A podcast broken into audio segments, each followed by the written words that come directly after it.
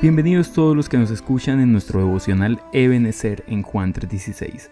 El día de hoy quiero hablar sobre negativismo y porque hay personas, y lo estaba conversando con un amigo, hay personas que todo el tiempo están hablando mal, están desesperanzados. Estamos en enero y como estamos en 30, dicen, ah, 30 de enero, se acabó el año. O otro año que está corriendo, bueno, no exageremos tanto, pero hay personas que en julio, agosto, ya dicen, bueno, el año se fue y no hice nada o no logré nada. Pero estaba meditando en lo que dice el libro de Romanos capítulo 15, versículo 13, y dice lo siguiente en la versión nueva traducción viviente. Le pido a Dios, fuente de esperanza, que los llene completamente de alegría y paz porque confían en Él. Entonces rebosarán de una esperanza segura mediante el poder del Espíritu Santo.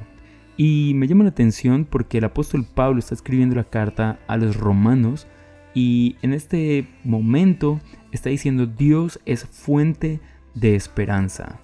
Y cuando pensamos en ello, pensamos en cada vez que nosotros miramos el futuro con esperanza, con positivismo, pensando que las cosas van a salir bien, esto no es de nosotros, esto viene de Dios, que es la fuente de toda esperanza.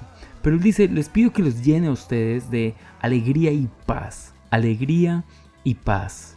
Alegría es estar feliz en medio de las situaciones que nosotros podamos vivir. Y paz, la paz de Dios, sobrepasa el entendimiento y es una paz que aún en la tormenta nos permite estar tranquilos. Así que por eso dice que ustedes tengan una esperanza segura, es decir, que su fe en Cristo esté tan fuerte tan afianzada que ustedes saben que las cosas en el futuro, así no sean completamente favorables, obrarán para su bien. Y quiero decirles, es una de las cosas que yo aplico en mi vida. Yo siempre trato de ver el futuro de la mejor manera.